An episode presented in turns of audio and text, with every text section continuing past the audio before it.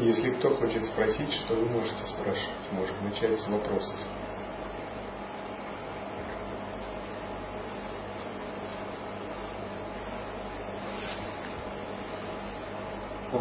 Гуруджи, что имел в виду Хусунта, когда говорил с, Васи, с Васишкой, э, что они встречались в прошлом цикле творения, и он ему говорил то же самое, что и в этом?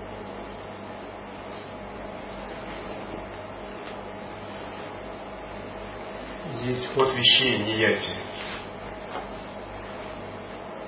Во Вселенной циклично проявляется ход вещей. Каждую кальпу этот ход вещей как бы возобновляется заново. То есть одни и те же персонажи. Это подобно тому, как в Большом театре ставятся по расписанию одни и те же спектакли.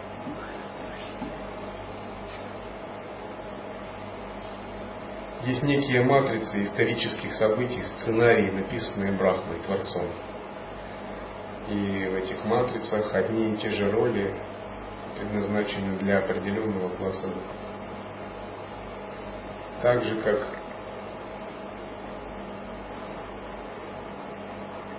было много исторических персонажей, таких как Васиштха, Рама в разные эпохи. Но это разные души или одни и те же, просветленные? Иногда разные, иногда одни и те же. Все это зависит от тех установок, которые дает сознание Творца. Брахма – Творец нашей Вселенной. Как его сознание решит, так и будет. Важно понять, здесь нет никаких основополагающих законов, кроме воли Творца, которая является сама высшим законом. Вот представьте, вы главный режиссер. Вы можете взять одного актера, можете другого. Можете написать сценарий. Здесь есть какая-то закономерность. Ну, здесь это ваше сознание. Все в нашей Вселенной установлено, установлено Брахмой, Творцом Вселенной. Ну вот хотя Васишка просветленное существо, но следующую кальпу, получается, он забыл о том, что он встречался с, с Кусундой. То есть он начал все заново. Вполне вероятно. Иногда ради игры, развлечений Абсолют через Брахму Творца проецирует разные роли, наделяет той или иной степенью просветленности душу. То есть может быть так, может быть так, как угодно может быть. Вот если вы режиссер-постановщик спектакля, в общем, как вы решите, так и будет, так и вот То же самое и со Вселенной. Если Брахма решит, во Вселенной может быть шесть элементов. Решит может быть 12, а не 5. Решит будет три измерения четвертое время, а решит 8. Это его личное дело.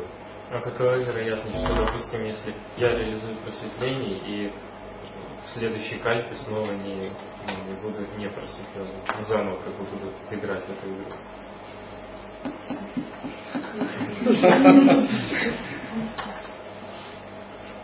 Реализовать просветление означает идти к освобождению и реализовать его. А реализовать освобождение означает в конце концов освободиться от намерения Брахмы либо участвовать в нем осознанно. Тот, кто реализовал освобождение, ему нет нужды следовать ходу вещей Брахмы. Он сам становится будущим Брахмой. Законы Брахмы перестают быть властными над освобожденными. Постепенно, не сразу. Не сразу. У Брахмы много законов. Брахма это очень сверхсложное, очень сверхсамоорганизованное, сверхглубокое сознание. Его телом являются все живые существа. Люди, деваты, ситхи, духи, адские существа. И для каждого есть свои тоннели реальности, законами, разными моральными категориями, принципами. То, что хорошо для одних, плохо для других. Все они складываются в соответствии с кармой. И каждое существо движется в соответствии с определенными принципами, заложенными для своего страта, слоя.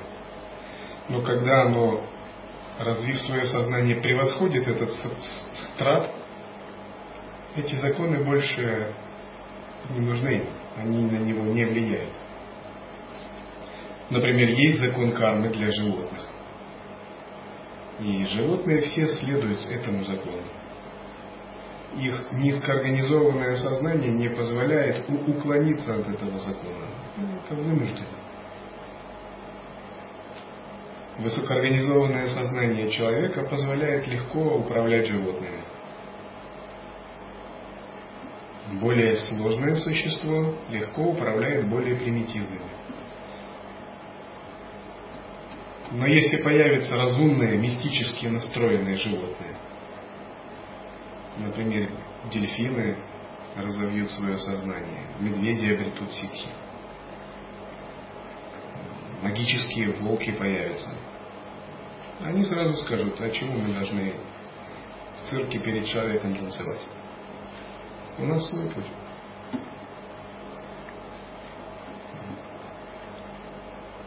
Как только вы превосходите по степени сложности сознания определенный страт, то и законы этого страта перестают на вас действовать.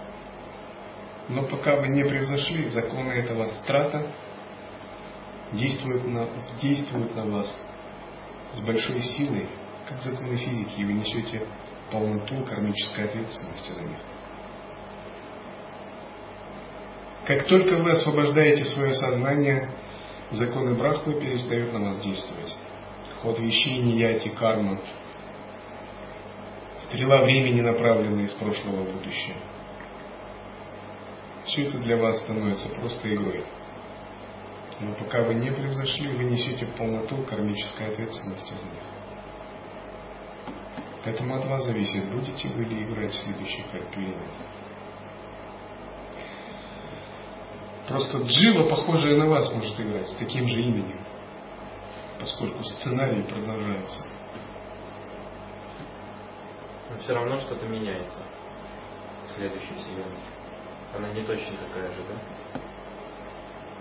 Сознание Брахмы так могущественно, оно может создавать целые каскады, копии Вселенных. Каждый акт восприятия Брахмы – это определенная Вселенная. Именно для Брахмы реализуется принцип мгновенного творения Вселенной в полной мере.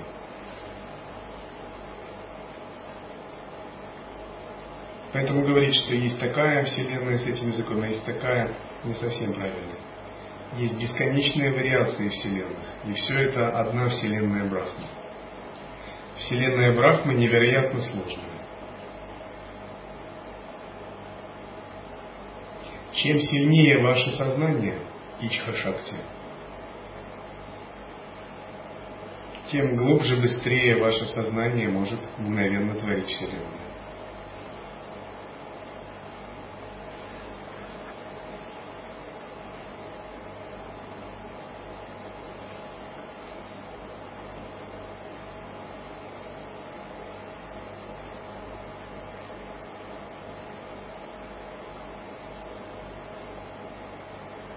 Нет однозначно заданной вот Вселенной, которая бы вот линейно развивалась.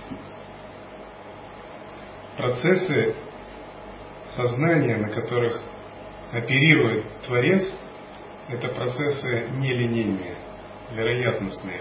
Их называют еще нечеткая логика. Линейные процессы – обычная формальная логика. Это когда за причиной следует следствие – когда есть да, есть нет. Современная наука называет это квантовыми процессами, нечеткой логикой.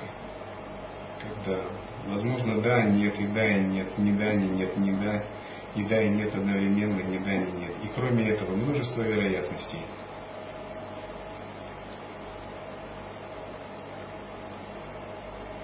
И каждый акт сознания высокого существа создает мгновенно каскад тоннелей реальности.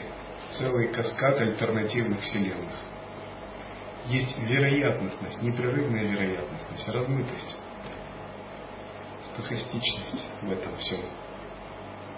Взять пример у вас, ваше будущее. Ваше будущее не линейно. Только глупец может сказать, что ваше будущее однозначно. Можно говорить только с определенной вероятностью, что на данный момент ваше будущее развивается вот так. Ну, посмотреть на линии руки. Но это только на данный момент, если не учитывать вашу возможную волю и прочие факторы. Но ваше будущее, как будущее любого существа, размыто. В нем есть вероятности. Нельзя сказать однозначно. Особенно для практикующего. И сразу можно видеть несколько вероятностей. Самых ближних 7-5 вариантов где-то. А дальних бесчисленное множество. В одном будущем вы монах, в другом вы снова идете в мир. В третьем вы не только монах, но какой-то руководящий большой монах, обладающий большой духовной силой и мудростью четвертый вы брамачари, в пятый послушник, в шестой вы духовный наставник, седьмой вы тот, кто потерпел неудачу в духовной практике и где-то остановился и дальше ничего не может делать. Это вероятности. Это самый ближний веер вероятности. Но есть далекие вероятности, очень далекие, включая формы других существ, нечеловеческих тела других существ. Вы можете в этих далеких вероятностях быть Деватой, Ганхарвом, Асуром, животным с клыками, демоном, гневным божеством, ситхом. Очень большой разброс.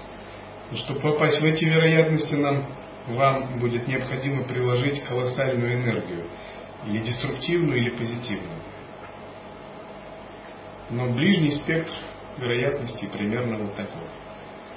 И конкретно какой-то на реальности материализуется, зависит от вашего намерения, санкальпы, как ваше сознание, какой вариант притянет. Если вы ничего не будете делать, то притянется наиболее близкий, который уже есть в вашей ауре, в вашем астральном поле. Если вы будете прикладывать усилия, выполнять тапасию, направлять свое намерение, закладывать санкальпу, притянется какой-то удаленный, очень важный позитивный вариант. Но чтобы его притянуть, нужна сила большая.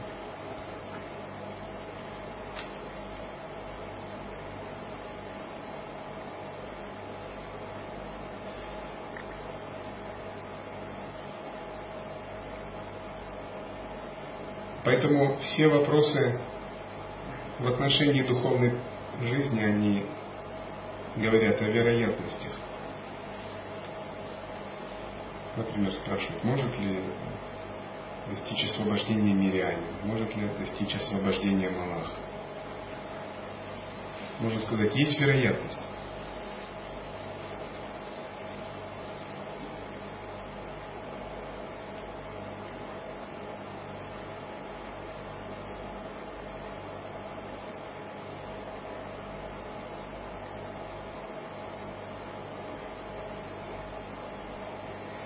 Все мы идем по пути эволюции, чтобы из человека стать садху, из садху стать джняни, из джняни преобразиться в ситха, а из ситха в девату.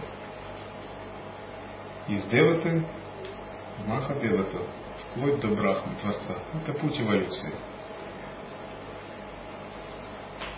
который проходят все живые существа.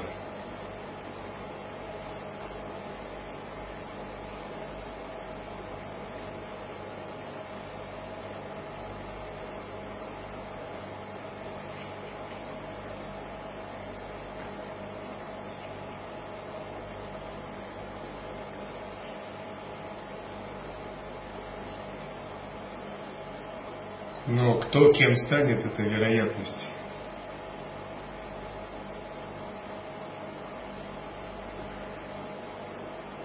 Мы можем влиять на эту вероятность силой своего сознания, силой намерения. Своей ичха-шакти.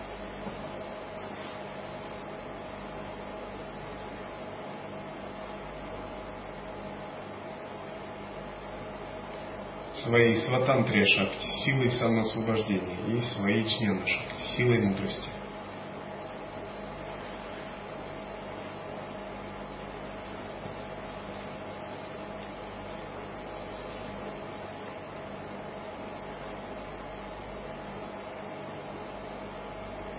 Мир сансары, как мы его видим, это жесткий мир, причины следствий. В нем невозможно, чтобы причина поменялась местами со следствием.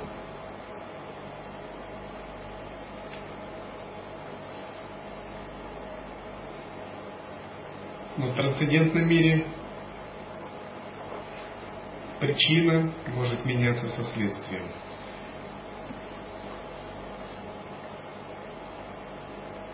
В трансцендентном мире наше сознание является формирующим фактором, направляющим события, ход вещей, карму, нияти. В мире сансары наше сознание не является направляющим фактором. И когда сознание не является направляющим фактором, то говорят, это карма. Вот состояние кармы, значит, есть причина, есть следствие, и сознание ничего не решает. Такова карма, что поделаешь. Независимо, что ты хочешь, не хочешь, карма есть карма. Надо ее отмывать, отрабатывать. Но в мире освобожденных душ мы говорим, ситхи святые не живут в карме, они живут в пространстве лилы, игры. И их сознание является формирующим фактором.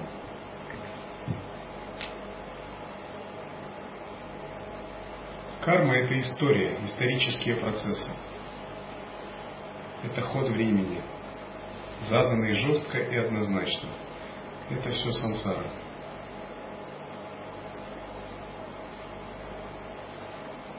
И вот сансара с его кармой, историческими процессами, жестко заданными причинно-следственными связями, все это мир неведения, мир обусловленный, потому что сознание, как формирующий фактор, отсутствует.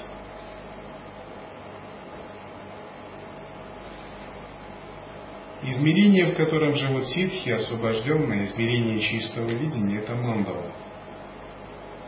И в мандале нет кармы, есть лила.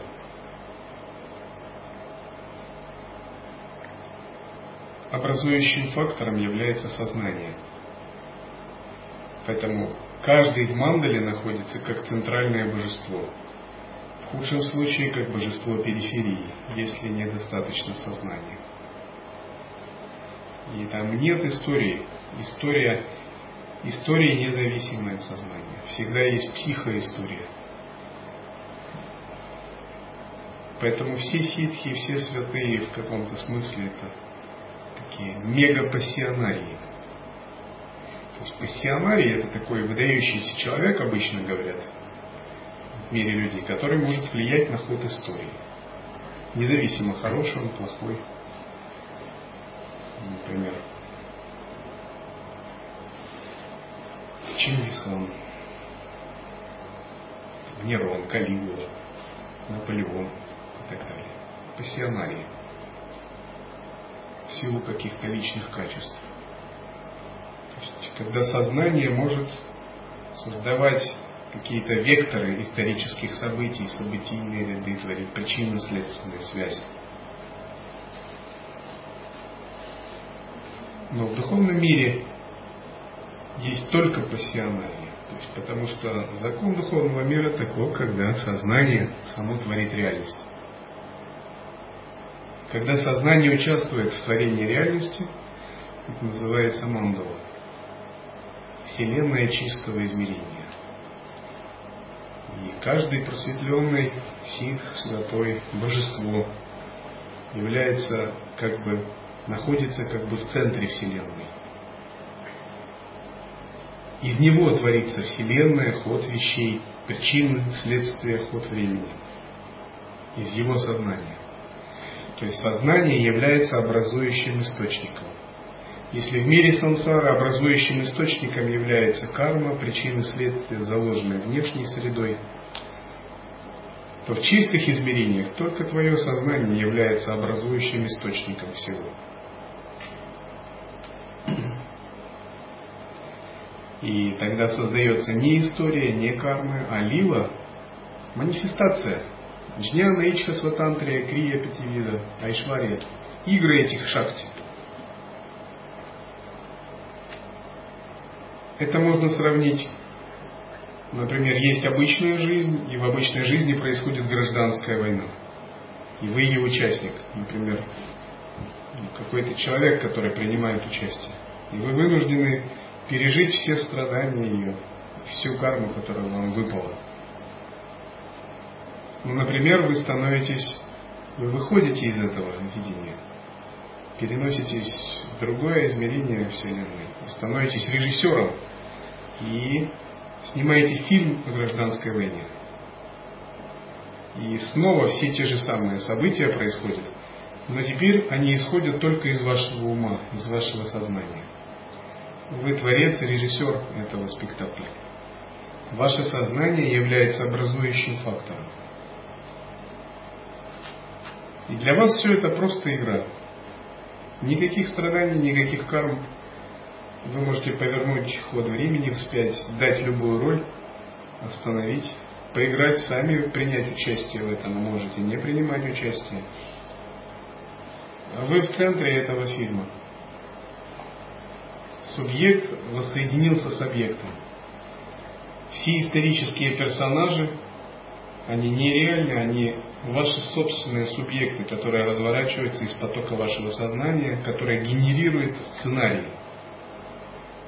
И можно сказать, вы являетесь мегапассионарием в данном случае. Вы главная фигура в этом, так? А в настоящей, так называемой, ну, как бы, сансарной гражданской войне вы не являетесь главной фигурой не мегапассионарием, вы не можете там ничего сдвинуть почти, ничего, кроме того, что вам задано.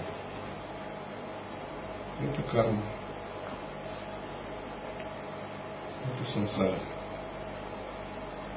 Но сейчас тоже происходит то, что задано определенной кармой. И для вас, конечно. Все вот это, вот, допустим, то, что я сюда пришел. Да. Это все записано сценарий для вас написан с некоторым люфтом. И то, что я выбираю, тоже карма. Вот выбор, свобода воли, это уже не карма.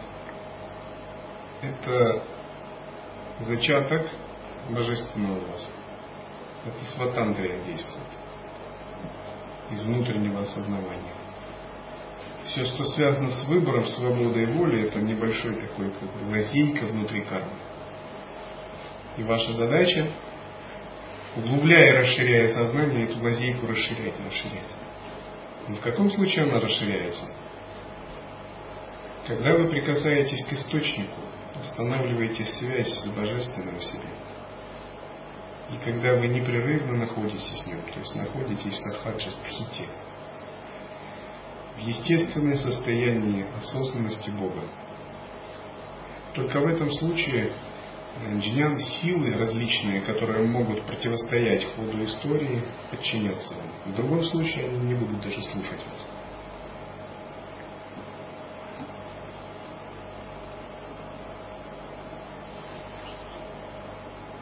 Когда начинаются эти выборы, э, ну когда как понять, я это выбираю или это карма на это разворачивается? Где вот уже начинается конкретный выбор, а, правильный, скажем так. Не от, не, не от кармы, который идет, а где еще идет карма.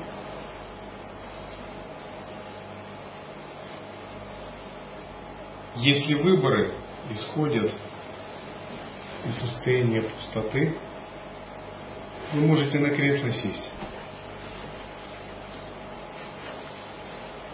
Если выборы исходят из состояния пустоты, из безвыборочного осознавания, если нет выбирающего, если сам выбор есть просто игра, игровая манифестация, выборы есть в сансаре.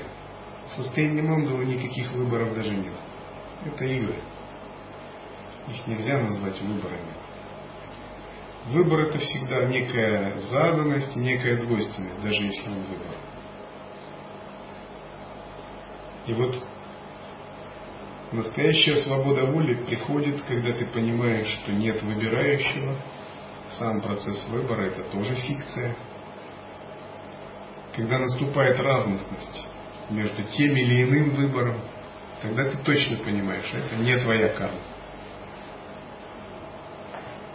Тогда происходит просто спонтанный отклик, спонтанная манифестация разных шакти. И чтобы такой выбор был осуществлен, нужна джняна шакти, сила мудрости. То есть глубинное знание своей природы, брахма хамбхава. Да, есть брахма. И нужна следующая шакти сватантрия, сила свободы. То есть чувство свободы. Свободы, что я могу выбирать. Низшие существа в сансаре почему не могут делать выбор? А у них даже нет этого понятия, свободы нет внутренней. Даже нет понятия «я могу». То есть они даже не задумываются. И вот понятие «я могу» – это сватантрия. И часто бывает, наш ум очень ограничен. Мы не можем поверить, что мы можем достичь освобождения, просветления, что мы можем что-то совершить, практиковать, освободиться от клеш.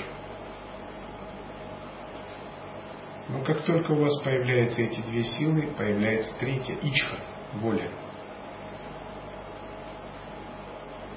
И тогда, когда нет выбирающего, нет никакой эгоистичной мотивации.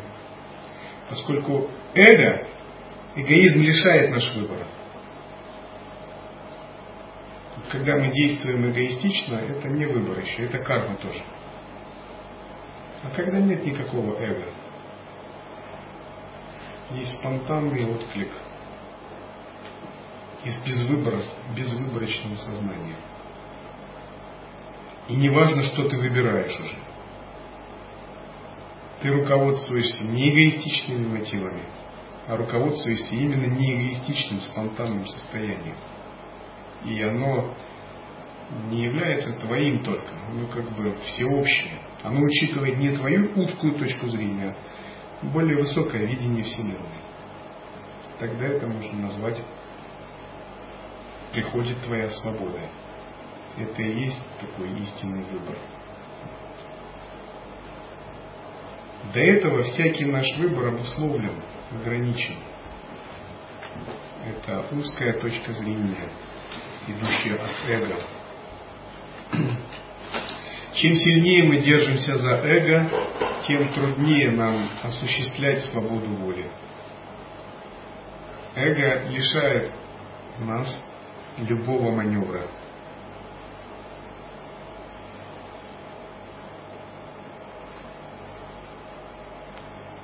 Например,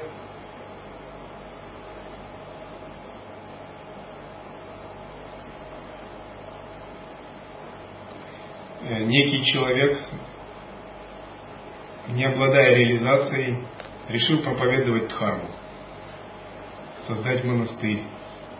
И это у него идет от эго, от ума. У него появляется куча надежд и страхов. Его ум напрягается – и он чувствует себя делателем, это его сильно беспокоит, и он переживает. Он переживает за себя, он переживает за других, он переживает за то, как у него будет это воплощаться, что о нем подумают другие. Тысячи разных вещей, и он чувствует себя несчастным. Он хотел помогать другим, была благая, альтруистичная мотивация, или дхармоцентр, фармацентр, наверное, на монастыре еще далеко была альтруистичная мотивация, но это стало большой головной болью. Это не свобода. Это просто действие и состояние обусловленности. Если действует святой, он вообще ни о чем таком не думает. У него все из рукавов сыплется само. И он находится в другом месте, у него нет чувства делателя, у него нет ни желания, ни привязанности к результату. Есть некие энергии, они танцуют нет никакого рефлексирующего сознания, это происходит, и он в любом случае счастлив. Делать счастлив, не делать счастлив, хорошо идет счастлив, ну, не очень хорошо, тоже счастлив. Игра. А игра в любой точке ее совершенно. Потому что это не происходит от ума, не происходит от эго. Но при этом все, что манифестируется, обладает большой силой. Оно исходит из самых высших уровней сознания. оно материализуется, проявляется. За этим стоит огромная энергия веры, огромная ичха и шварья сватантре. Божественные силы за этим стоят. А божественным силам ничто невозможно противостоять. Карма не может им противостоять.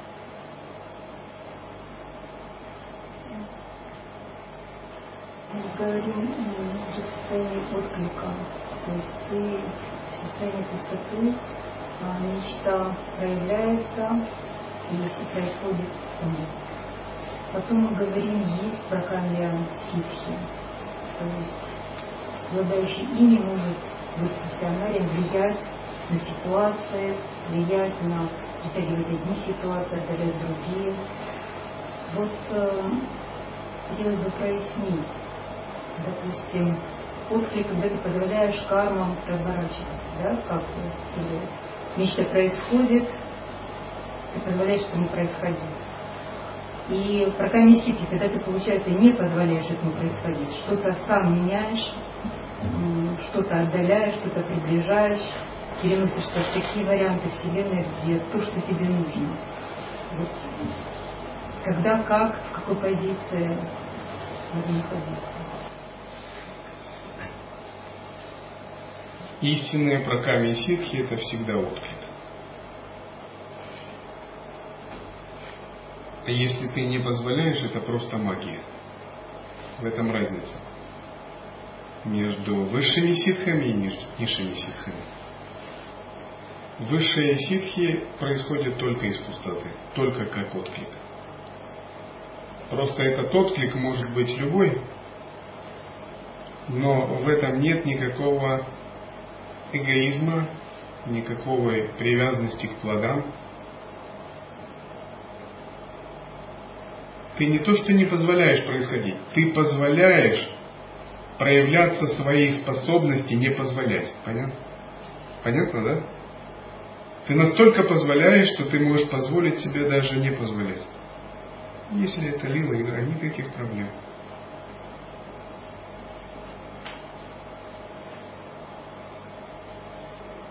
Ты можешь совершать любые акты властно-волевого оперирования. Любые, то есть без ограничений. В этом нет я, нет эгоизма, нет привязанности ни к целям, ни к плодам. И истинные ситхи только из такого состояния происходит. А какую форму это примет в конкретном измерении, это уже как либо проявится. Мы еще говорим о спонтанности и о смысле. Некоторые говорят, что святые делают, вещи все делают спонтанно, а другие говорят, что святые все делают все-таки с определенным смыслом. Так, смысл или спонтанность, или спонтанный смысл? Смысл не противоречит спонтанности. Обычно говорят о смысле как о чем-то более низком, обусловленной логикой. Но здесь спонтанность – это смысл более высокого порядка. То есть, когда ситхи действуют спонтанно, это означает, что они действуют из другого порядка смыслов, из нечеловеческого порядка смыслов. Например, если человек действует с определенным смыслом, у него есть определенная цель, логический ряд событий. Ну, он действует логично, в соответствии с воспитанием, самскарами, кармой, своей совестью и пониманием и так далее. Когда схит действует спонтанно, это не значит, что его действия ниже человеческих по смыслу. Да? За этим есть просто не один смысл, а целый веер смыслов. И он действует, исходя из этого веера смыслов. Скажем так, эти смыслы действуют не по-человечески, а вероятностно. Они действуют мгновенно в соответствии с пониманием, с прямым видением реальности. И людям это кажется спонтанностью. Я бы сказал так, это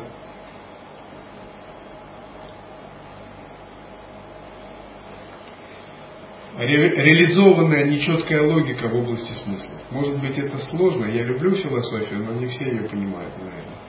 Сложные слова. Можно попроще сказать так. Однажды я проводил занятия в Крыму. Там были ученики миряне, были несколько учеников поближе. И когда они проводили, мы проводили занятия в зале йоги, то там были такие маты, на них делали асаны. А потом занятия закончились, все ушли, никто ничего не убрал, а одна ученица, она, вот как всегда, ей убирать. Что у нас за люди неосознанные, несознательные такие? Вот. Я на таком настроении расстроенном был. Лакшми ее знаю. А я в это время сидел в комнате там, для инструкторов. Тогда я проводил очень интенсивные занятия. Два часа ночи, пранаямы, во все делали. И вот после одного такого семинара она пришла в таком расстроенном состоянии, сказала, вот э, не убрал никто маты и начала говорить такие вещи.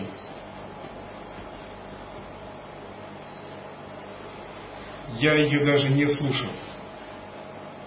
Я что-то ей сказал, не помню, что ее ум просто парализовало. Я не собирался вовсе поддерживать ее смыслы, ее логику, ее рассуждения. Я мгновенно это присек несколькими словами. Ну, такая шокированная немного ушла. Но потом получила опыт определенный.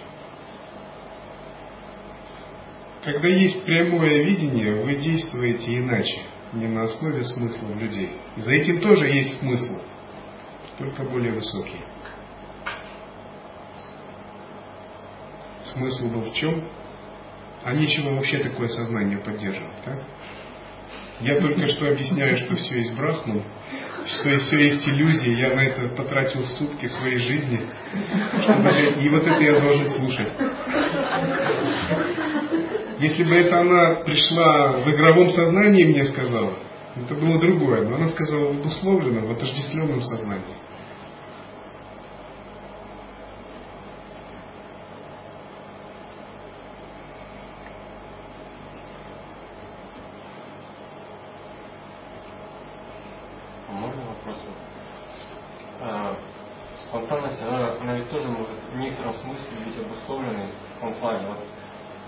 Смыслы, которые породил Брахма, да, и э, он как бы задал параметры, и когда человек, вот, допустим, какой-то, ну, некую спонтанность, э, он становится как бы ну, пустым, и он может спускать себе различные смыслы. Вот такая, ну, как бы, можно сказать, замечено, что когда спонтанно, то иногда в тебя просто входят смыслы, и ты не понимаешь, откуда они приходят. И они как бы через тебя проявляются. То есть э, можно ли сказать, что вот Брахма он задал определенный параметр, сколько должно создаться там каких-то планет, галактик, и кто-то это все, как бы какие-то живые существа это все сделают. Они через себя это пропустят, и это все как бы произойдет спонтанно, как бы. То есть это, это ведь, э, ну, как сказать, говорят, на астрале существует карма, и она проявляется определенным образом через каких-то существ. То есть э, в принципе, каждый волен э, выбрать именно спонтанность, которая уже задана браком, и проявить ее через себя, смысл. Можно так сказать? Каждый волен настолько, насколько его осознанность позволит. Больше, чем позволит ваша осознанность, вы не можете выбрать. Но насколько сильна ваша осознанность, вы полностью можете реализовать эту спонтанность. Смысл это видение, Дришкина, смотрите.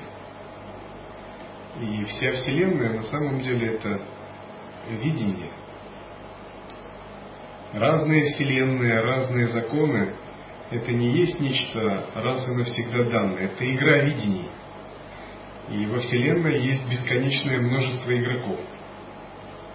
Брахма, Вишну, Шива, великие мощные игроки – и в других традициях называют по-другому боги их уровня, которые задают базовые смыслы, базовое видение Вселенной. Есть игроки поменьше, подчиненные деваты, владыки элементов. И Вселенная это большое поле, в котором такие игроки транслируют различные смыслы.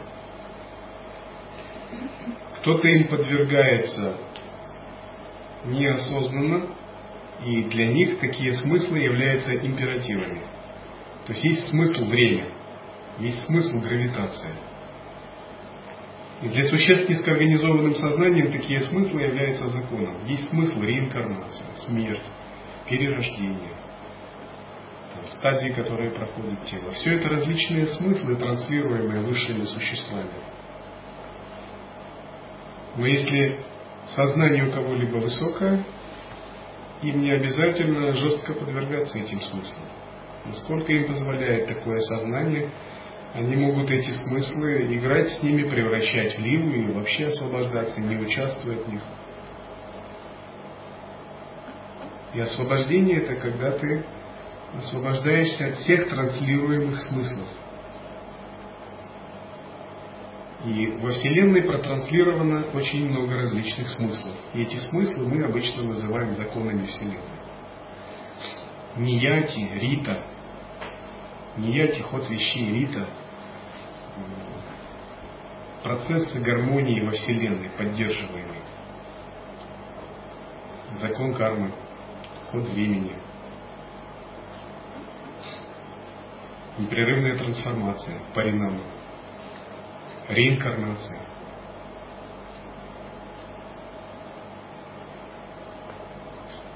Страдания. Все это различные принципы, законы.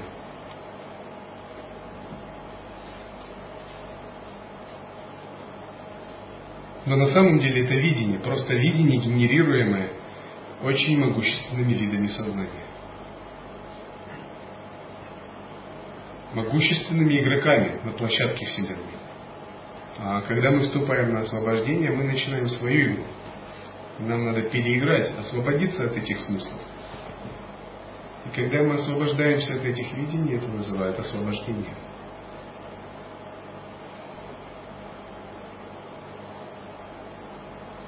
Такие виды видения генерируются на очень тонком уровне. Затем они становятся астральной энергией, затем они становятся энергией материи, силой пяти элементов, физическими процессами, законами, событиями. Но если перехватить эти смыслы на самом тонком уровне, там, в самом верху, на самой высокой скорости, то они никогда не станут астральным, астральной энергией, никогда не материализуются, не станут э, жесткими сансарными событиями.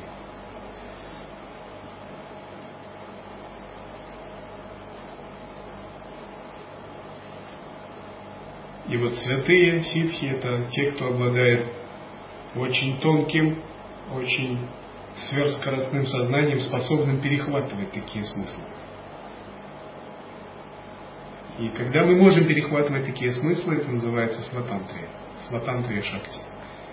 Сила самоосвобождения. Поэтому в учении у нас все вращается вокруг самоосвобождения. То есть мы учимся освобождаться это наша практика. Но в каком случае можно практиковать самоосвобождение? В каком случае будет сватантрия шакти? Сила освобождать себя самого. В том случае, если есть фундамент, джняна. Вот все великие боги обладают джняной, великим фундаментом. Они знают о природе Абсолюта. Они знают о Двайта Веданту. Все они практикуют Адвайта Веданту.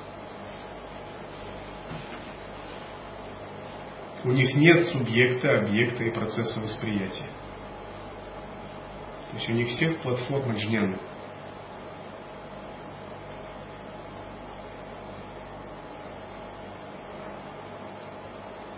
И когда ваша джняна набирает силу, то сила самоосвобождения у вас тоже существует, вы можете освобождаться от таких смыслов. Но до тех пор, пока ваша джняна не станет того же уровня, что у Шивы, Дататреи, от каких-то тонких, самых глобальных смыслов вы все равно не будете освобождаться.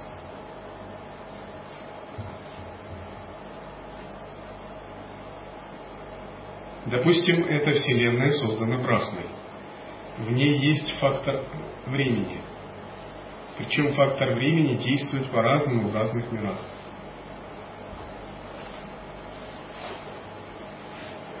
Пока ваше сознание не сравнилось с сознанием Брахмы, вы будете подвергаться этому фактору. Если ваше сознание станет более тонким, и у него разовьется некая сватантрия, сила свободы, то фактор времени все равно будет действовать на вас.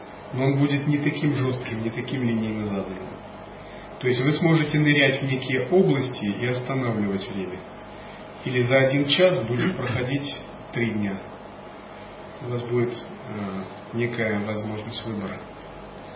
И чем дальше будет развиваться ваше сознание, тем время для вас будет терять линейный ход времени, будет становиться многовариантным. До тех пор, пока не будет обретена над ним власть. Способность останавливать его, пускать по кругу, сжимать за короткий промежуток времени проживать сотни лет. Или наоборот, тысячи лет проживать как секунду. И Девата, божество, может войти в ваш разум. И за мгновение, пока вот эта книга не упала, вы можете прожить 50 лет. Получить опыт, испытать э, различные впечатления, состариться внутри даже, психологически, а затем прийти в себя. Поскольку деваты, некоторые могущественные духи обладают такой властью над временем.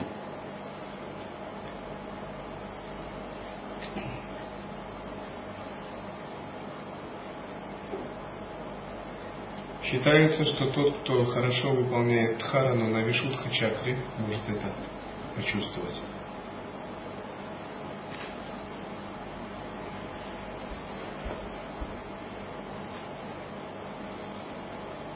Время – это самый главный фактор в этом мире. Все мы, все мы живем на ладони у времени. Мы как бы играем на его игровой площадке. Люди могут быть украинцами, американцами, русскими, жить там, придерживаться такой культуры. Но все они на ладонях у времени играют. Это самый главный фактор во Вселенной – Махакала. И когда оно неуправляемо, обычно оно предстает как черный Махакала. Энергия хаоса, энтропии – несущие изменения, которые невозможно контролировать.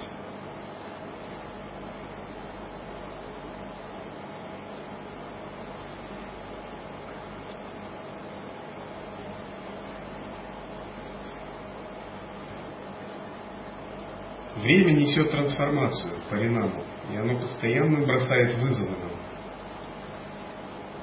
Это подобно игре в шахматы. Постоянно делает ходы за 10 минут делается 600 ходов. Если представить, что каждую секунду время делает ходы. А за час время делает 3600 ходов. Мы только поговорили, только поели, только походили, а оно уже сделало 3600 ходов. 3600 вызовов нам сделало. Вот так оно действует а мы даже этого не замечаем. А мы, допустим, прочли один раз мантру. Ом Дранда Мы сделали один ход. Час прошел, время сделало еще 3600 ходов. А мы сконцентрировались немного на чувстве «я» походили 10 минут. И когда мы подведем итог, баланс за сутки, мы видим, что мы много времени проигрываем. Оно постоянно идет, ходы делает, ходы делает. И вот обычные люди живут, они тоже все играют в шахматы со временем. И время их теснит, теснит, теснит, теснит, фигуры забирает, забирает, забирает. Потом король остается с доски. Все. Следующий матч. А ситхи, йоги святые, они развивают скорость своего сознания, осознанности. Они развивают большую бдительность сознания. И понемногу их сознание тоже начинает делать ходы. И сначала они тоже проигрывают. Но если они входят в непрерывную осознанность и замыкают круг дня и ночи, они начинают на равных. Время делает свои ходы, а их сознание свои. Непрерывная садхана, непрерывная садхана. Ни днем, ни ночью не прерывается, сознание работает.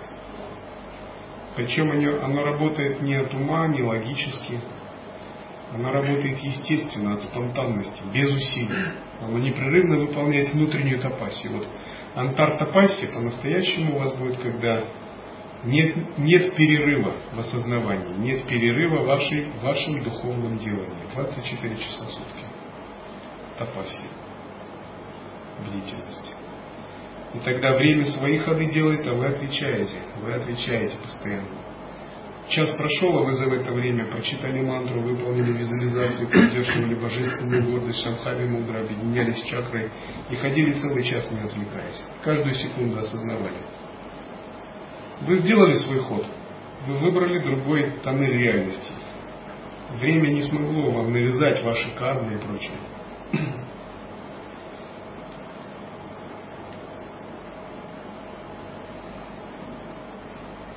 И тогда Махакала, черный Кала, несущий энтропию, предстает как божество, благословляющее вас, то, что дарует освобождение.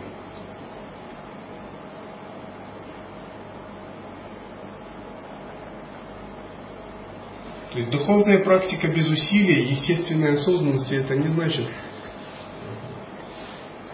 просто как-то расслабиться и внутри вас какой-то застой, инертность. Это нет, конечно.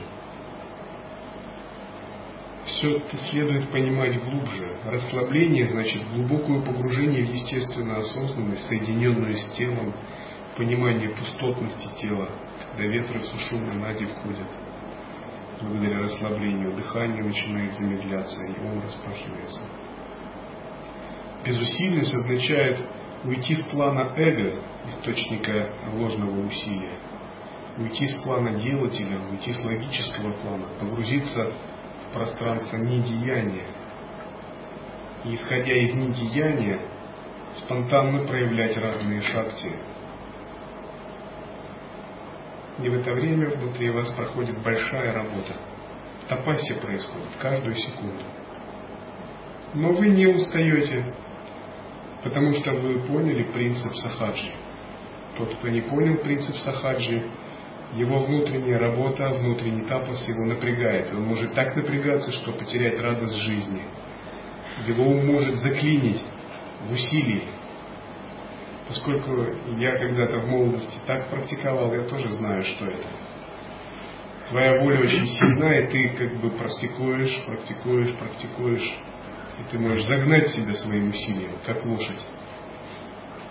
И чувствуешь, что ты потерял всю естественность, всю расслабленность, ты стал очень бдительным, собран, ты фанатично собран, как бы все держать под контролем, ничего не упустить, каждую секунду осознавать просветление или смерть. Но это от ума все, это все от ума. Я так практиковал долгое время. Если сильная воля, если вы сильный человек, вы можете так действовать. Но такая практика от ума, она все равно бесплодна, и она хороша на определенном этапе, но она вас изнуряет, истощает и заставляет потерять настоящую осознанность, потерять радость, игру жизни, и она отрывает вас от собственной шакти. И вы не поймете принцип сахаджи, пока не расслабите ум свой, не подниметесь выше, в план не ума, не усилия. Там, где вы никогда не устаете, где вы черпаете только вдохновение, благословение, вдохновение. И это возможно через отпускание, через самоотдачу.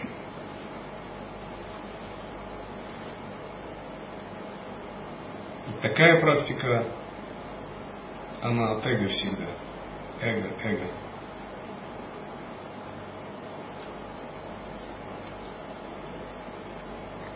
Но когда происходит отпускание, тогда вы впервые, наконец, позволяете Богу вас практиковать. И вот тогда приходит настоящее духовное прорывы. Бог не устает вас практиковать, не отвлекается, не допускает ошибок.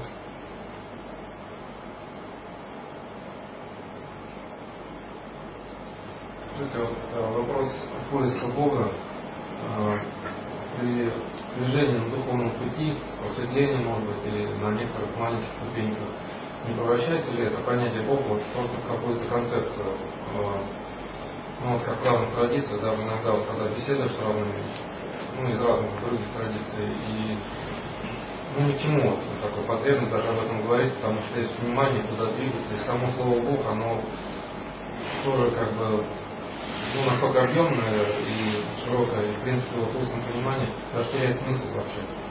Вот просветление заканчивается свой Бог, есть смысл, и не естественный вопрос, а впадаем в эти вопросы, и переход вот, ну, как вот в нашем учении 16 сказал, там, его практиковать, вот, что из Бога вот этот вопрос. Слово Бог уже должно отпасть на стадии зачатия.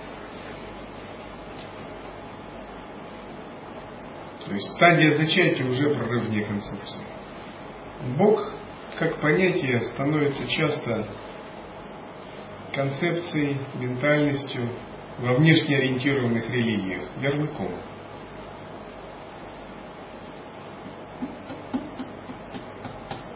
Но если вы прорываетесь за концепцией, любые концепции, как и концепция Бог, должна для вас исчезнуть.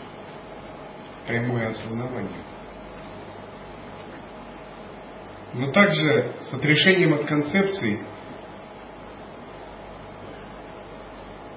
должно исчезнуть и их отрицание, какое-то любое их отрицание или приятие. И вы можете в качестве игры его использовать, не обуславливаясь без всяких проблем. Но когда мы используем слово Бог, это совсем не то, что используют его как некий ярлык. Мы можем его использовать как слово Бог – Можем говорить осознанность, сахаджи, можем говорить неу. Это ничего не меняет. Но иногда человеку это слово помогает. Особенно если он еще не дошел до стадии зачатия.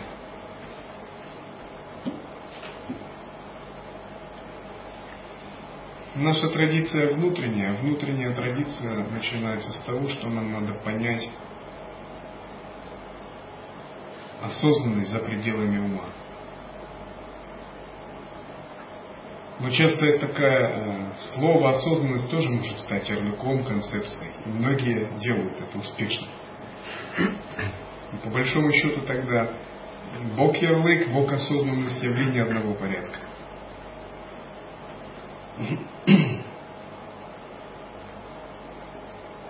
Нам надо учиться использовать понятия из состояния за пределами понятий.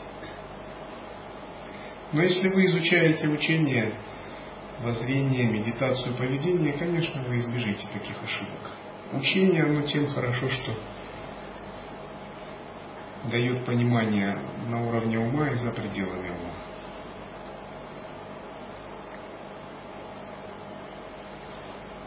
Я бы сказал так. Есть люди, есть садху, есть джняни. Есть религия для людей, религия для садху, религия для джняни. Это три разных религии. И вот в религии для людей есть Бог, и люди спорят из-за него. И иногда даже развязывают войны. И таким людям надо рассказывать, что Бог един, что Аллах, Будда, Шива, Кришна – это одно существо и так далее. Единство всех религий. Это хорошая идея. А для садху это уже не надо рассказывать. Это уже вопрос решенный. Религия садху – это религия внутреннего созерцания, антартапаси, осознавания за пределами ума. Но это еще религия действия, движение по пути. Для джняни уже нет ни первого, ни второго. Ни действия, ни движения, ни ярлыков. В зависимости от того, какому классу существ вы принадлежите, вы и Бога воспринимаете на таком уровне. Когда человек говорит Бог, он имеет в виду некую концепцию, основанную на опыте – Когда садху говорит Бог, он имеет в виду некую осознанность, основанную на его мистическом опыте за пределами ума. Когда джняни говорит Бог, он не имеет в виду ничего вообще. Он пребывает из своего состояния свободно и оперируя любыми словами.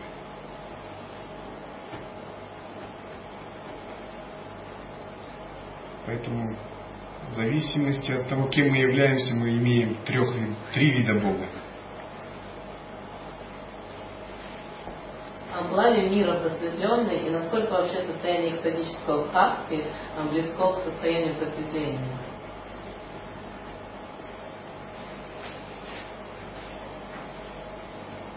Если это высокое состояние бхакти, это бхава самадхи. Если бхава самадхи продолжается непрерывно, это то же самое, что и сахаджа самадхи. Если мира находилась таком, то было. Бхава самадхи не связано ни с логикой, ни концепциями, оно связано с погруженностью, естественной осознанностью. Иногда это может переживаться как блаженство, иногда как ясность, иногда пустота. Но это не важно, как оно переживается. Тот, кто погружен в него, тот просветленный.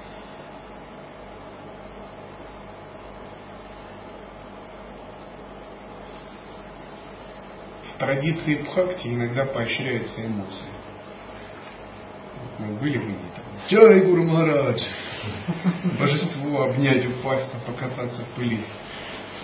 То есть внешние виды эмоциональности в отношении деват нормально. Джай Гурудатта! Харибол, Харибол, Харибол. С утра до вечера. Ну, есть такие люди. Мы обычно не склонны эмоции выражать, мы наоборот склонны их сам освобождать, отрешаться от них. Это тоже определенная, просто энергия. Осознавание, вот что важно, стоит оно или нет. Но в традициях Бхакти эмоции развивают, развивают, чтобы входить через них в Бхав Самадхи. Если у вас есть чистые, возвышенные, сильные эмоции, вы их можете развивать они будут вам помогать. При условии, что вы пребываете в самоосвобождении. Если же вы не пребываете в самоосвобождении, вы можете стать святым, набожным человеком, но не просветленным.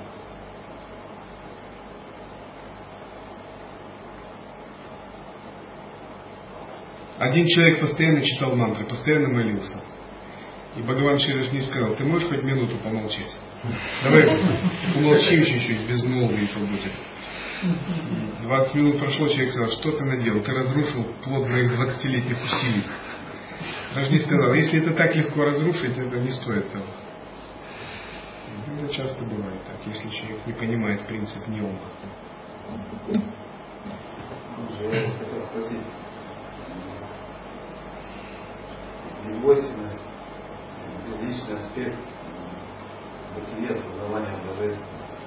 В то же время есть игроки, которые играют, есть вот эти индивидуальности, откуда, как они появляются, вот эти личности, механизм их появления и вообще правила игры, кто с кем играет, и вообще в чем выигрыш.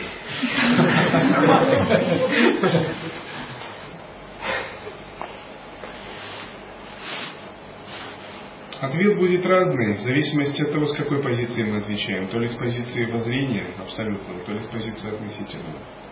С позиции воззрения есть только один игрок. даже некому сказать, что он есть. Брахман. Брахман его лилы. Но чтобы даже сказать, что есть Брахман и есть его лилы, нужен субъект, который мог бы оценить это. Для Брахмана нет никаких игр, нет ничего. Он есть только один, и все. Но как только появляется отход от двойственности, некое подобие индивидуальности, даже чуть-чуть, даже просветленной, даже не двойственной, но чуть-чуть уже задвигалась некая двойственность, уже мы можем об этом говорить. Тогда есть разные игроки. Игроки появляются, когда есть шутхасатва сварупа, ахамкара, как шутхасатва сварупа. То есть эго индивидуальность, но не мирское эго, не омраченное, а святое, просветленное я. Тем не менее, оно есть как очищенная форма, игровая манифестация Абсолюта.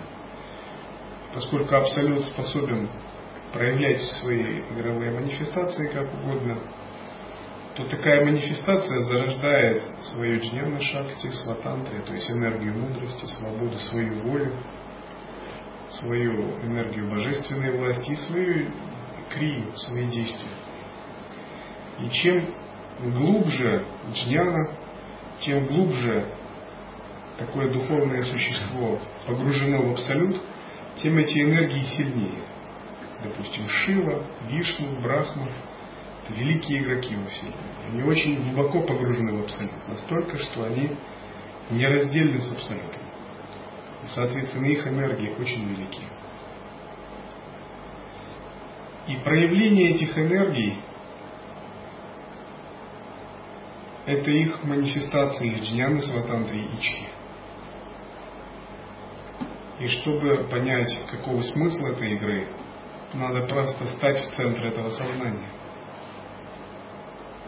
Для разных существ смысл разный.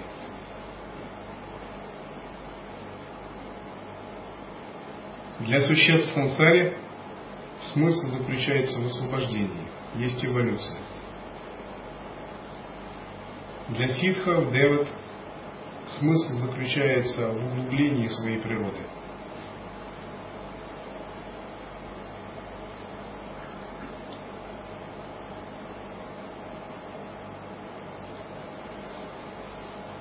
Людям кажется, что во Вселенной действуют физические законы, раз и навсегда данные, непреложные константы. Время, гравитация, причины следствия, солнце восходит, климат и прочее. Но за всеми законами, за всеми константами стоит сознание, их сотворившее. Все это уже следствие.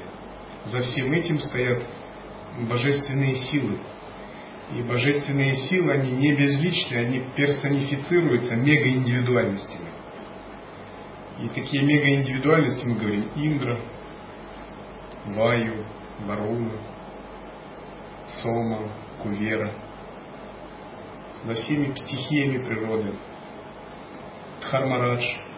Вот кажется, реинкарнация, человек умер, попал в тело, некая сила его передвинула, а за этим стоят божества – Читрагупта, Ямараджа,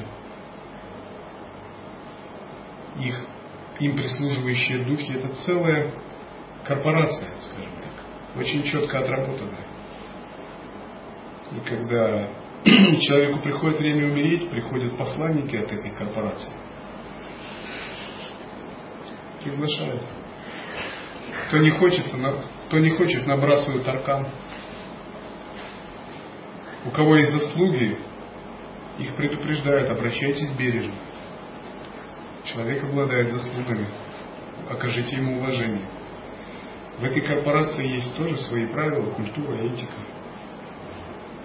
И все это мандала Дхармараджа. Вот игрок, управляющий реинкарнацией этим психозом. Таким же образом, заявлениями природы, за причинно-следственными связями, за всеми вещами во Вселенной, физическими законами.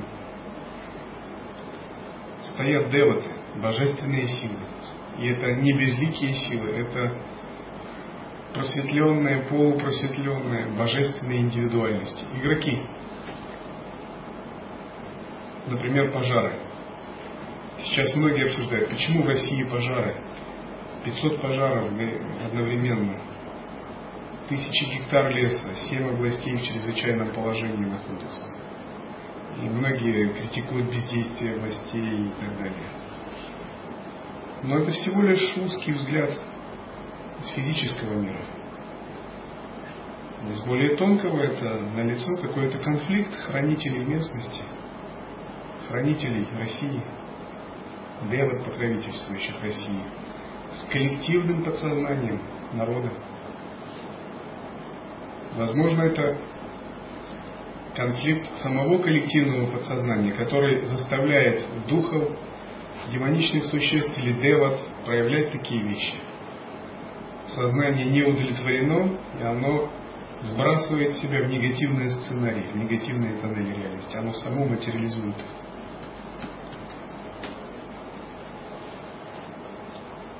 Карма народа. Коллективные негативные мысли материализуют негативные сценарии. Их считывают божественные сущности, Агнидев, подчиненные ему деваты, и они материализуются.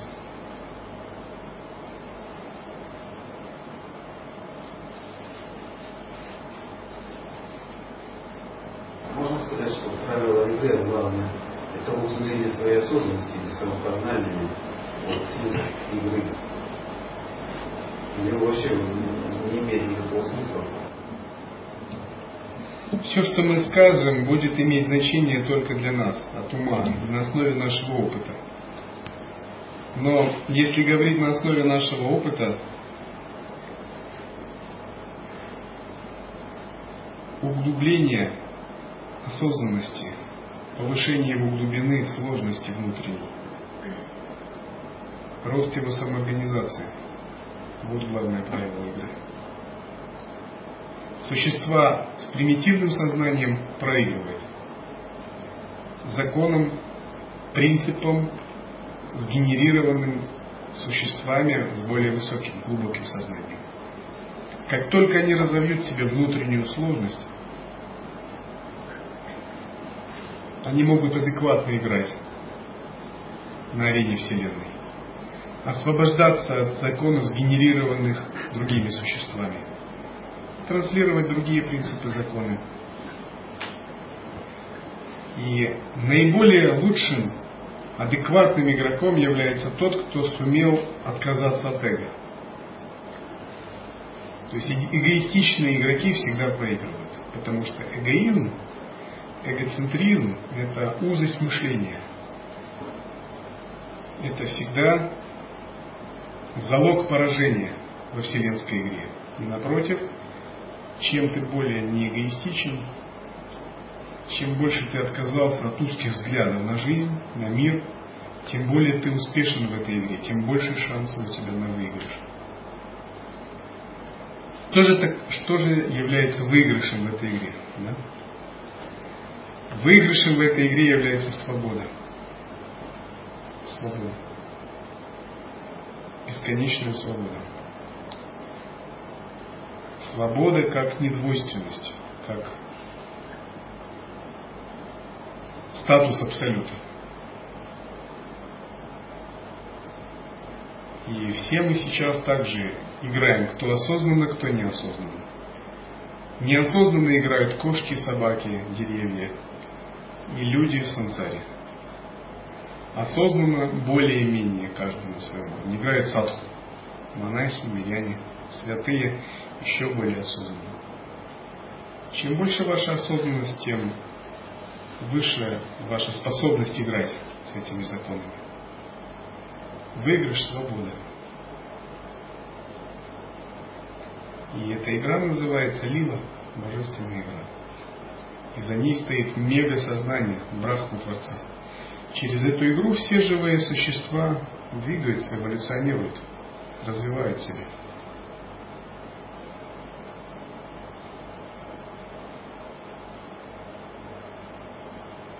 Можете прояснить вопрос о просветлении, освобождении? Э, что выше, чему стремиться? Полностью просветленные, говорят, они освобождены. И здесь это может сниться как на равных условиях. вопрос освобождения, светления. В момент пролаи, когда они уравниваются, все это, как это, я очень меняется. Первым идет просветление, а вторым идет освобождение. Просветление происходит на уровне сознания, и мы в нашей традиции называем это антахкаран лая чинтан. Антахкаран значит внутренний инструмент, лая растворение. То есть растворение сознания, растворение двойственных э, представлений в уме, ложного видения. Освобождение это второй вид лая. Панчабхут лая чинтана. Панчабхут пять элементов, лая растворение. То есть когда элементы тела растворились, когда связь с обусловленной реальностью полностью растворилась через тело. И просветление вы можете испытать на восьмой стадии 16 кал. А освобождение – это следующий этап. Одно дело войти в недвойственное присутствие, а другое дело Одно дело растворить тонкое тело, другое дело растворить праны, физическое тело, или от, отъединиться от скованности элементами Вселенной. Это следующий этап. И вот Шука, Шукадева, он был просветленным, левитацией обладал, но еще не был освобожденным. И у него еще как бы была некая неуверенность. Он пошел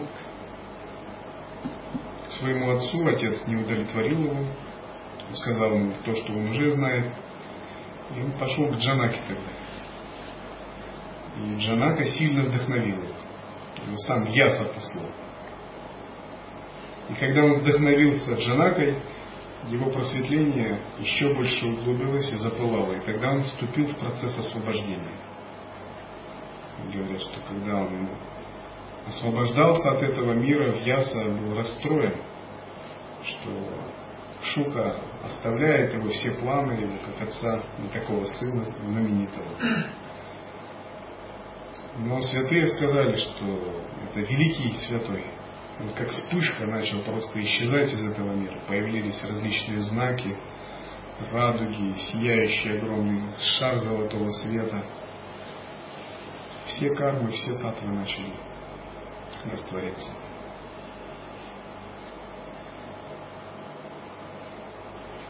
я потом оно как появляется, опять проявляется каким-то образом. Как вот говорят Ромалинга, во все тела творения. Что он уже никогда больше не проявится, незачем, его нет, как бы, он есть все, да? Как вот э, индивидуальность появляется? Я в воззрении не появляется. Но есть движущие силы, которые генерируют иллюзорное я, игровое. Как игровое я Святой или ситх может проявляться как угодно. Он может манифестировать иллюзорное тело, он может манифестировать бесчисленное множество иллюзорных сил, тел в зависимости от его силы. Поэтому Рамалинга может проявляться как иллюзорное тело в чистой стране или другой святой, как бесчисленные виды иллюзорных тел, как божество Индра, как божества пяти элементов. Нет никаких ограничений. Он может проявиться как животное даже. Как Амшаватар, человек, воплощающийся в чреве матери. Чаще всего происходит так, что после просветления какой-то святой становится или ситхом, или деватой в иллюзорном теле. Находясь в этом иллюзорном теле, воззрение он абсолют – и он не двойственен, у него нет никаких понятий о себе. Но в относительном измерении его энергия проявляется как энергия Деваты или Сиддха. Особенно если он поклонялся как, какому-то божеству, Иштадеват. Как, собственно, Иштадеват он проявляется. И он находится либо в свите какого-то великого Девата, как божество периферии, в Девалоке его, либо он сам является центральным божеством – он создает силой намерения собственную локу, если у него много шакти. И затем он эманирует из себя иллюзорные тела. И эти иллюзорные тела могут не сходить на землю. Он не покидает свои девалоки. Он может свое иллюзорное тело внедрить в чрево земной женщины и родиться какой-либо шакти авеша аватар, наделенный особыми полномочиями. Либо он может вложить свою огромную силу и может родиться Пурнавата. Но сам он не покинет своего, своей обители Девалоки.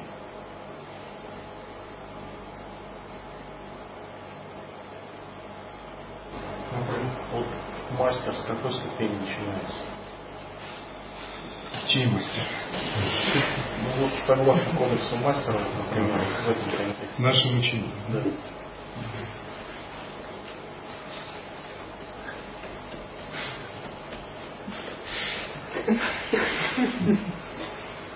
Наверное, должна быть минимум реализована восьмая. Восьмая это минимум. просветление. Да. Рождение. Рождение называется. Это и есть стадия просветления.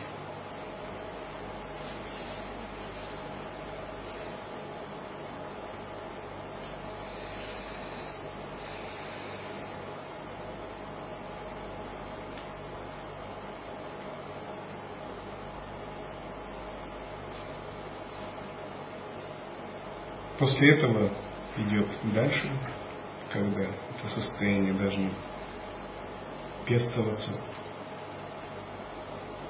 Это как ребенок родился. Для кого-то он может быть мастером, а с точки зрения святых это просто ребенок еще, новорожденный. Это состояние надо пестовать. И когда реализовано пробуждение, недвойственность,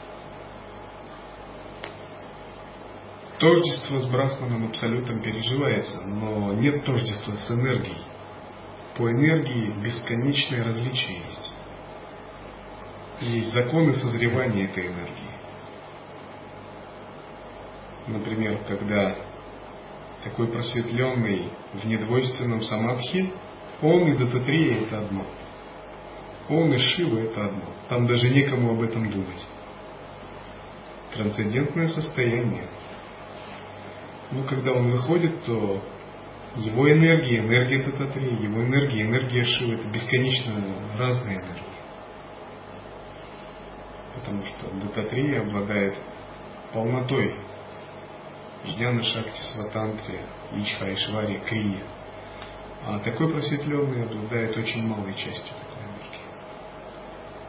Его сознание еще должно пройти пестование – воспитание, закалку, отпускание следующие все стадии, пока не станет брахмой. Наша природа и природа Будды это одна природа. В зрении сразу надо говорить. То есть он, и поэтому у нас это как потенциал, как семя. Допустим, сегодня утром я гулял по Девеловке в 5 утра, очень хорошо. И я шел и видел, в поле кот сидит. И он, когда увидел меня, затаился. Я тоже затаился, он тогда сразу убежал. Чувствует энергию.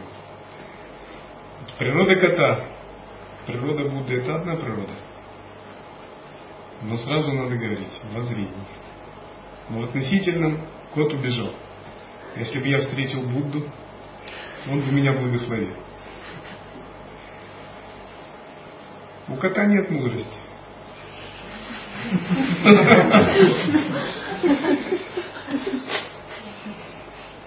Ему не хватает ни Джняна Шакти, ни Сватандрея, ни, ни Швари. Он только может вот, понять.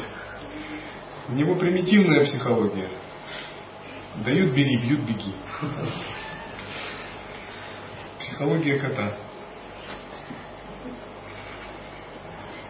Но потенциал, как бы сущностная природа одинаковая. Но Будда пошел по одному пути, кот пошел по другому. Возможно, в какой-то точке творения это были две одинаковые дживы, души, отошедшие от Абсолюта. Но потом они сильно-сильно разошлись. И в данном случае есть плод. Плодом практики кота является тело кота, психология кота. Плодом практики Будды является состояние Будды. Пребывание владыкой чистой стороны или бесчисленные магические иллюзорные эманации. Просветленное состояние владения разными шакти. Это плод. Основа одинаковая, а плод разный. И почему? Пути разные были, пошли по разным путям.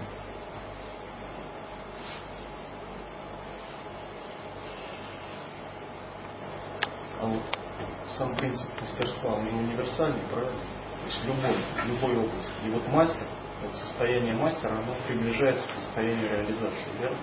Вот именно не то, что мастер просветленный имеется в виду, а вообще принцип в любом деле. когда человек становится там сверхпрофессионалом или там величайшим. Ну да, как говорят мастера кунг-фу. Кунг-фу это не драка, это же искусство жизни. Ну, То есть кунг-фу, считают китайцы, это и рис готовить, и двигаться, и украшать сад, и чай пить. Ну это мы можем назвать просто осознанность. Да? Осознанность. Если ваша осознанность развивается через любую вещь, то это универсальное. Когда человек достигает профессионализма в чем-либо, это значит, он достигает большой осознанности на каком-то узком участке. Так? Большой полноты внимания.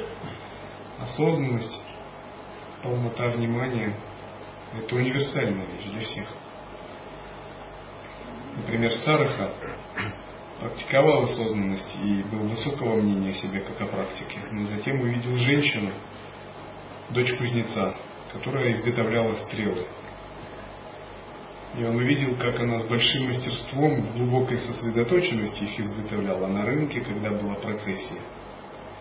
Он понял, что это необычная женщина, необычное существо, дакини, пробужденный, йогини. То есть он, как мастер, сумел заметить другого, более великого мастера.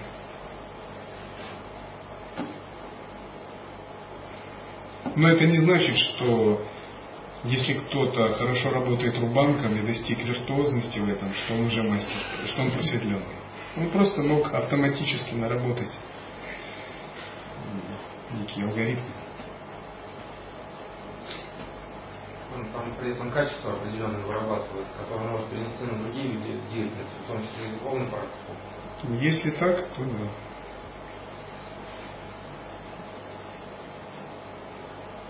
Как вот, э, не пропускать ну, как бы эмоции, а на чакрах сразу чувствовать вибрацию, потому что когда что-то, например, говорят, ну, в зависимости от того, что говорят, там чувствуешь сразу э, отклик такой, ну, на уровне мысли или эмоциональный даже. Я вот не, не чувствую Муладхару чакру, например, я чувствую сразу гнев, ну просто гнев, все, или там на привязанность, или что-то другое, но я чакру саму не чувствую. То, что это просто вибрация какая-то там идет на уровне энергии, я, ну как бы ощущаю то, что вот ну, на уровне мысли и там просто эмоции. Нужно развивать драшта-йогу, сознание наблюдателя сакши, внутреннего свидетеля. С этого все начинается. Наблюдать нужно. Внутреннее свидетельствующее осознавание, которое позволяет отслеживать реакции, эмоции, которые глубже всего этого, которое регистрирует, наблюдает. Но как развивать его? Практиковать вечеру, самоисследование. И найти точку вне ума в процессе самоисследования и держаться этой точки чтобы появился драшта, наблюдатель, сакша, свидетель. И сначала вы не будете чувствовать чакры, а вы просто будете отслеживать мысли, эмоции и будете видеть, я не есть мысли, я не есть эмоции.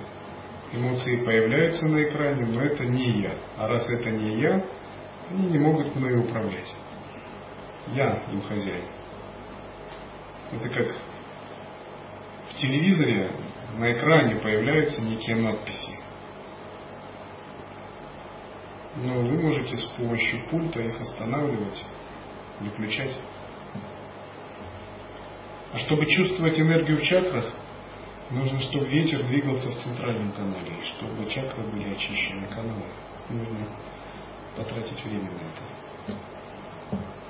Если вы, например, будете заниматься концентрацией на чакрах, контролировать энергию желаний. Через несколько лет это возможно. Но это не проблема. Вам не обязательно чувствовать энергию в чакрах сразу. Вам надо уметь просто наблюдать. Вот хочется, чтобы эти желания никак не захватывали вот это вот счастье, о котором мы говорили, что ну, вот можно быть просто счастливым, независимо ни от чего, ни от каких внешних условий. Хочется так. К сожалению, наши желания не всегда совпадают с нашими возможностями.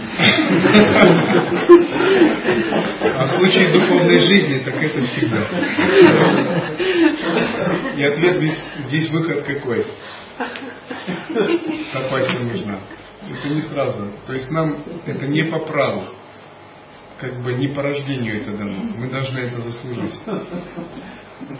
Нашу практику должны понять. Вот вы здесь-то для, этого. Я вам скажу так, через 12 лет есть вероятность того, что ваши желания воплотятся, 50%. Через э, 40 лет вероятность того, что ваши желания воплотятся при условии вашей правильной практики 75%. Но нужно время. И это время мы должны провести в садхане. Долго. Долго?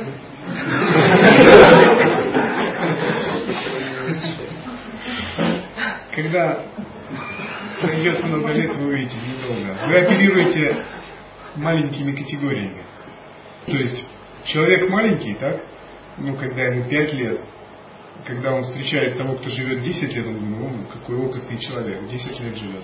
Для него это много. Но если 60-летний человек подумает, 10 лет это небольшой промежуток. Наше понимание времени, масштабы времени меняются в зависимости от нашего сознания. Когда вы выходите на периоды бесконечности, начинаете мыслить категориями там, нескольких тысяч лет, смотреть вперед на 100 миллионов вперед, это совсем, это миг, это вспышка, это вообще ничто. Человеческая жизнь это миг.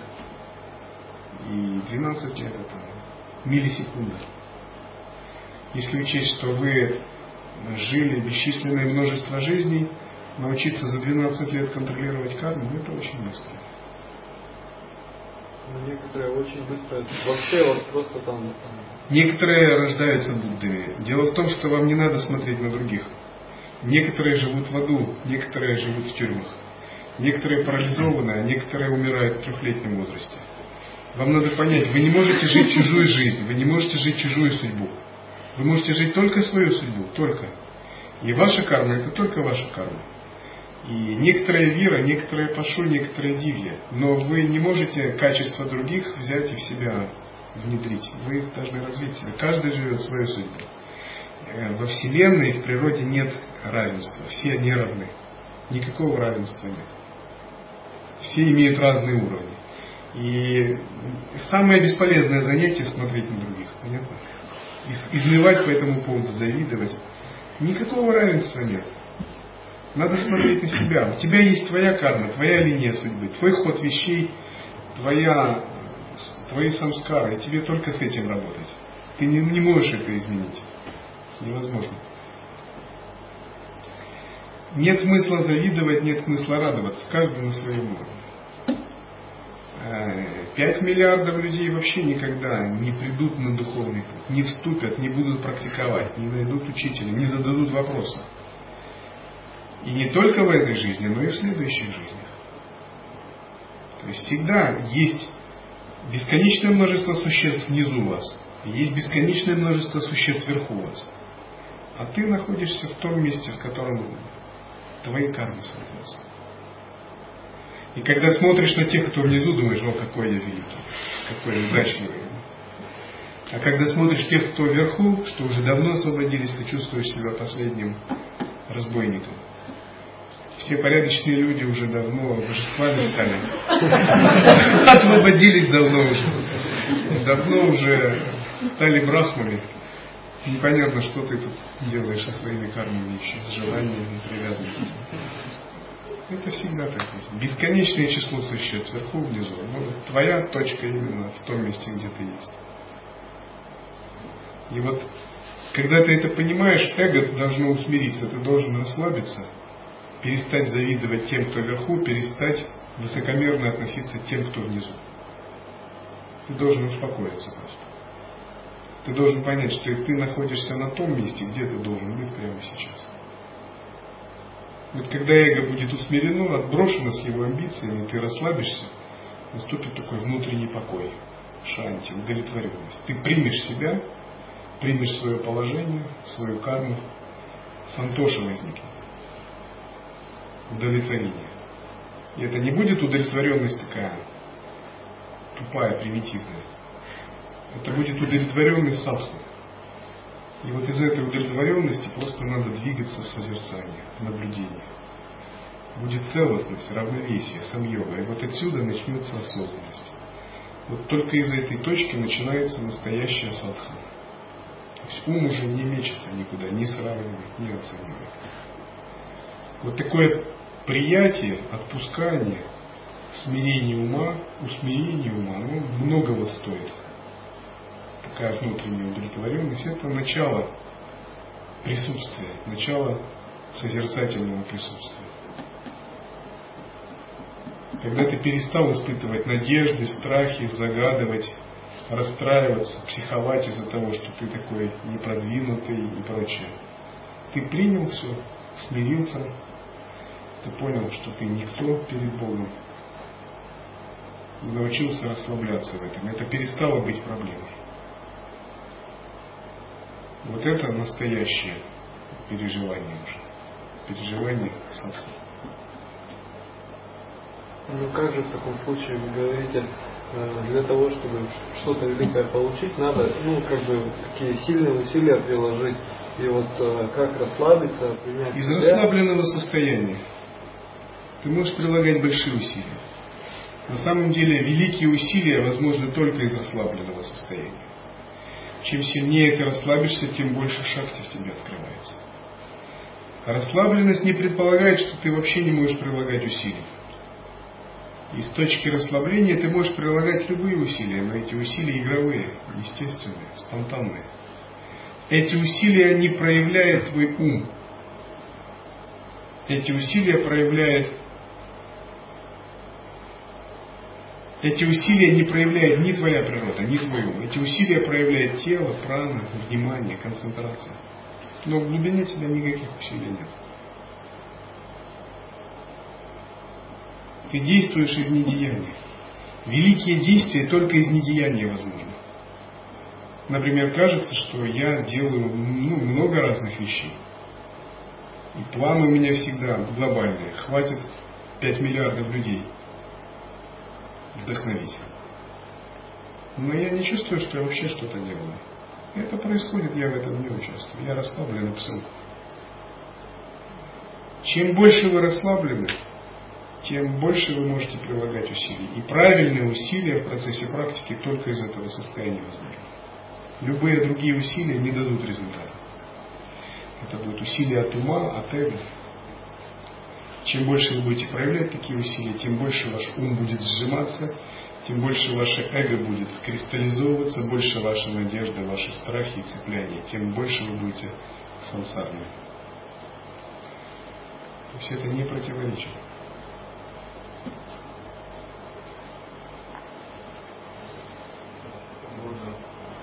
Можно ли обрести э, стабильное просветление через понимание, размышление или необходимые э, физические практики для пребывания в нем? Или можно только путем, сказать, через приятие понимания обрести?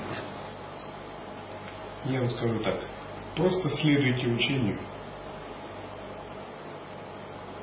И оно все вам даст.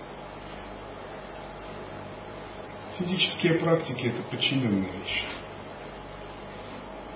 Иногда они хороши и нужны. Ну, это вторично.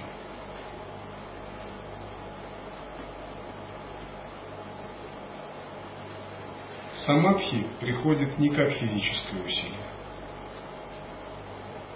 Оно приходит как результат самьяна, когда сочетается троица. Дхарана, Дхьяна, Самадхи. Концентрация ума важнее физических усилий. Просветление – это акт сознания, не акт тела. Просветленное сознание отдельно от тела, отдельно от праны, даже от тонкого тела отдельно.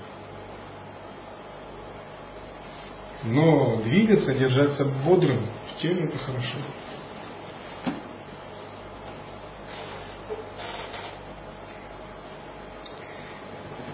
В учении праджни янтра самое главное. Все остальные это ее свита, слуги. И вы должны научиться подчинять техники, асаны, крии, вот этой царицы. царица осознавания.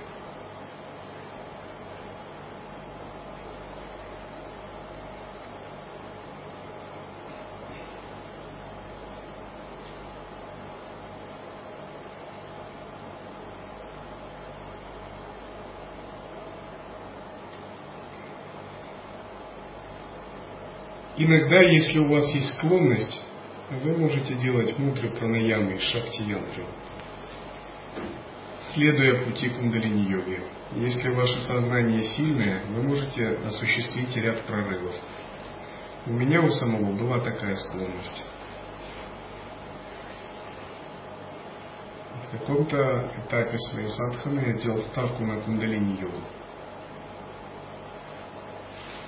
Мудры пранаямы,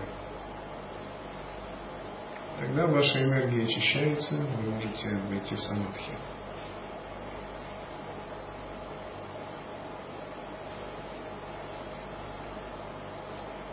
Но сама кундалини-йога необходима, чтобы войти в осознанность.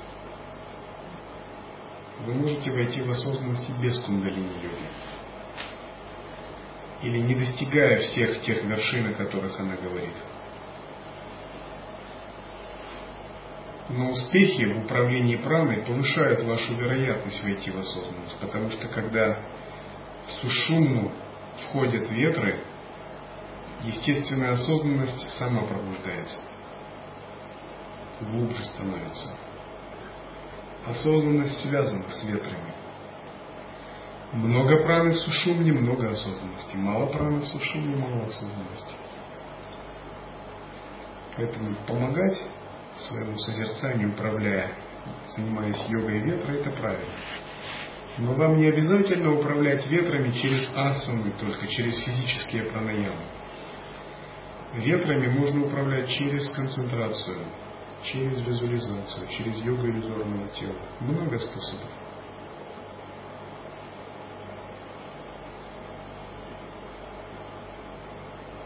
Самадхи нужна какая-то определенная поза, или она может случиться в любом момент?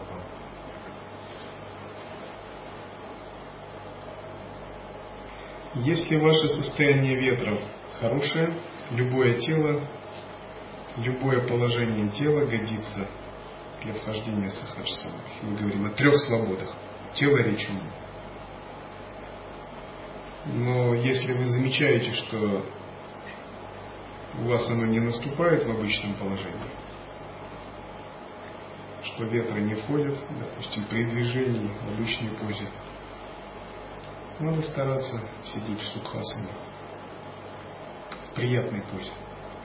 То есть сукхасана чем хороша, что ты не чувствуешь тело, оно не напрягает тебя, ты можешь расслабиться. Допустим, если вы долго сидите в подмасане, вы не можете расслабиться.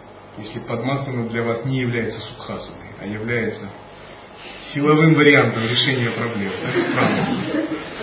Вы сидите просто на воле. Но когда у вас действует воля, вы напряжены, вы не можете расслабиться. И самадхи невозможно. Должна быть сукхасана, в которой вы чувствуете себя комфортно. Сукхасана, сукхасана.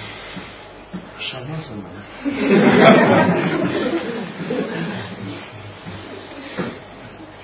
Если шавасана становится маха шава мудра, это возможно. Я в свое время практиковал маха шава мудру по 15 часов в сутки. За счет этого открыл звуки нада,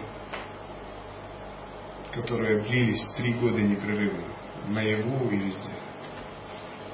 Но это должна быть махашава мудра. В ней должны быть знаки реализации. Если же вы засыпаете, то фантазии не будет. Махашава мудро способна вести ветры сушуну, открыть муладхару, очистить канал.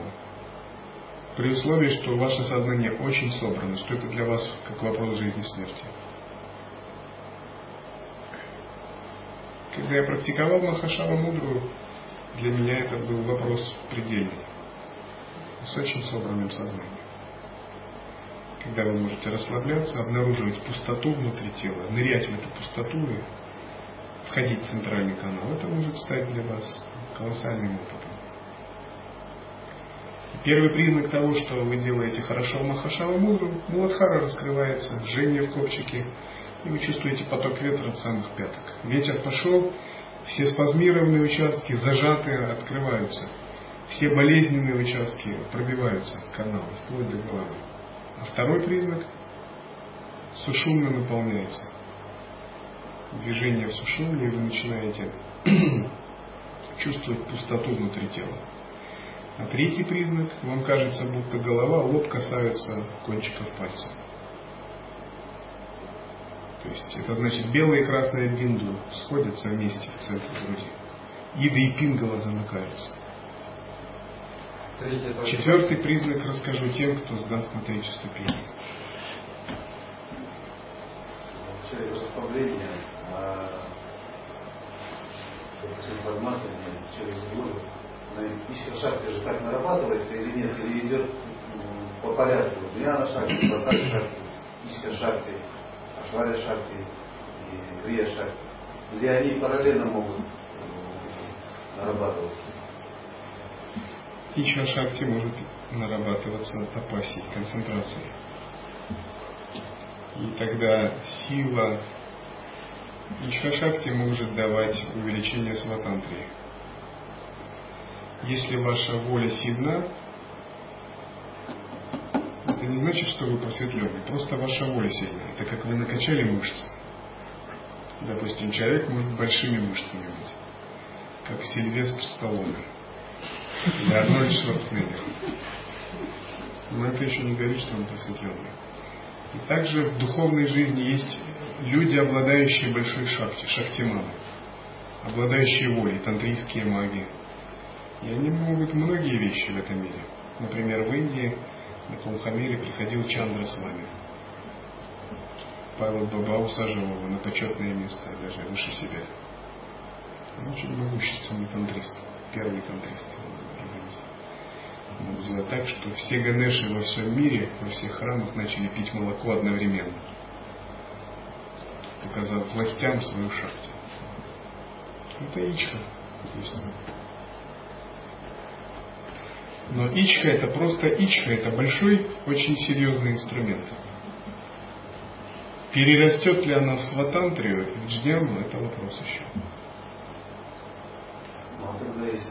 Многие владыки, люди с фактором власти обладают сильной ичхой, сильной ишвари.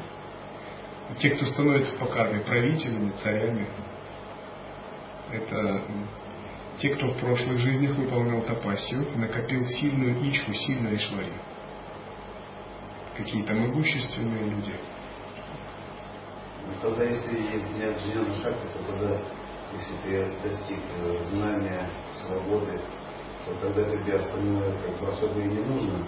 А зачем тогда мы занимаемся этим или мы уже как бы задействуем эти энергии, как бы, развивая, цветение там происходит это не нужно как эго, не нужно старым способом, поскольку эго растворяется. Но смотрите, как джаджняна шакти развивается и сватандри развивается, оно проявляет себя, проникает во все аспекты. И оно проявляется в разных манифестациях. И следующая ступень развития джняна шакти это ичха, ишвари, крия. То есть если джняна не проявилась в крие, это еще не полная джняна. Это та же самая сватантрия модифицированная. Допустим, есть джняна обычного адвайтиста, ну, допустим, нашего послушника. А есть джняна ситха, или маха ситха, который может а, призывать божеств, останавливать, усмирять злых духов. И джняна махасидха выше, она проникла уже глубже, она может в умы других входить, в татвы, в элементы, во время. А есть джняна Шивы.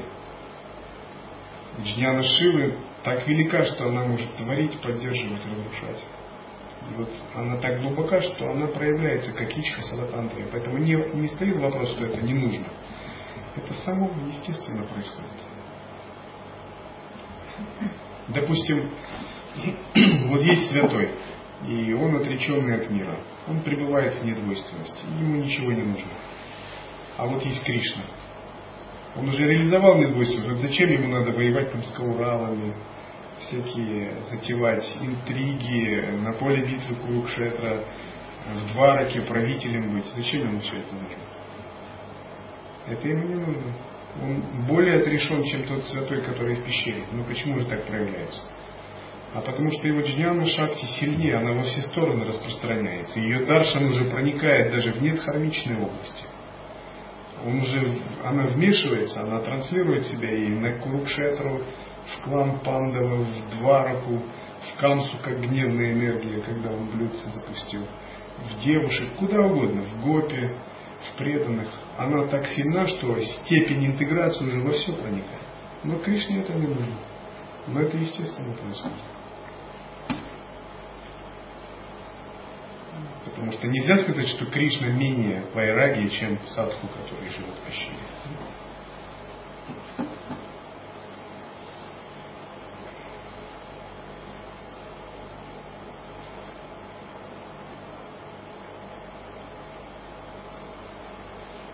То есть вот, выигрышный вход, э, ход в смысле, это что? То есть постоянная погруженность в джняну, ее углубление, да? Брахмахам Бхаву. Это половина дела. Вторая половина способность из этого оценить ситуацию и проявить намерение санкальпу, ичху и крию. Если только погруженность в гены, без интеграции, это мы назовем потеря действия воззрения или в. То есть из состояния чняны вы понимаете свои каналы, свою ситуацию, свои обстоятельства. И обращаете силу созерцания самым лучшим образом на то, что надо. То есть в относительном измерении вы также безупречно действуете.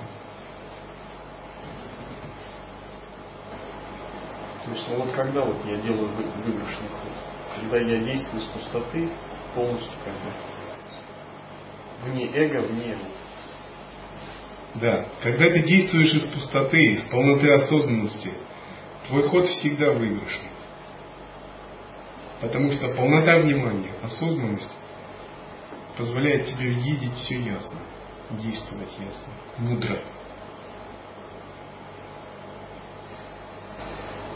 Если к ступеням сопоставить, то есть это с какой ступени? Это начинаются как С восьми? С вынашивания, я бы сказал. Седьмой.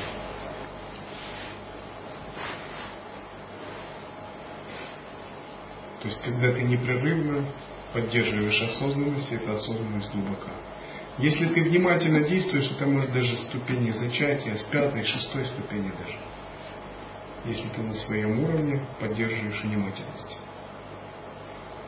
Выигрышный ход начинается тогда, когда ты собран, когда у тебя есть внимательность, полнота внимания. И твоя осознанность позволяет тебе правильно все делать.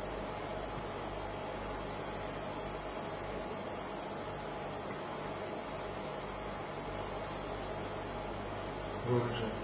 Вот есть такая история, что дзенский монах, достиг просветления, просто перебирая 12 лет на кухне рис. И он как бы особо усилий не прикладывал. А, почему нужны тогда такие усилия, если бы он просто перебирал рис, рис и был, допустим, в Мавичаре, и вот таким образом реализовал. А вот некоторые, допустим, христианские монахи, чтобы ну, просветление достичь, они там истязают тело или еще что-нибудь делают. У него карма созрела, получается, ну, во-первых, вы попробуйте 12 лет в Атмавичаре перебирать Не роптать, быть удовлетворенным и каждый день. Это не слабое это посеять. Нужно очень много в себе оставить, чтобы быть всегда радостным, в едином вкусе. Очень пустым надо быть. То есть это уже тапасия.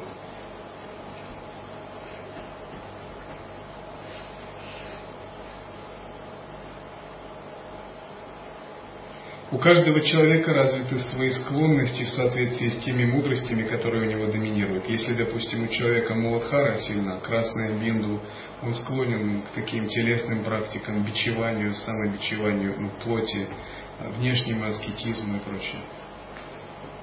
А если у человека Вишудха сильна, он склонен к созерцанию, распахнутости, шамхави мудры. Это две разные мудрости. Равностная и всеохватывающая.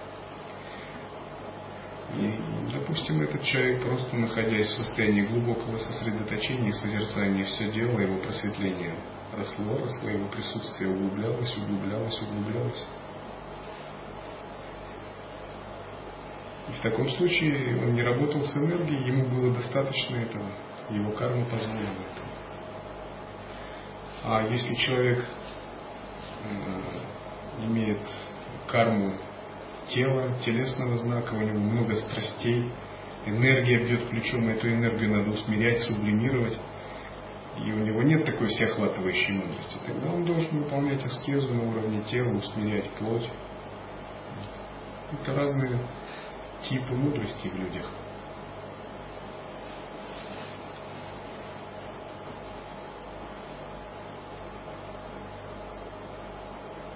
Есть поговорка, то, что русскому хорошо, немцу смерть.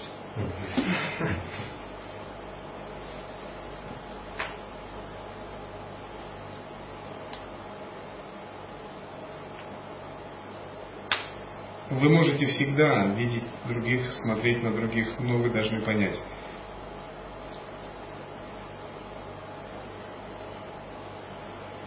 Это никогда не будет относиться к вам.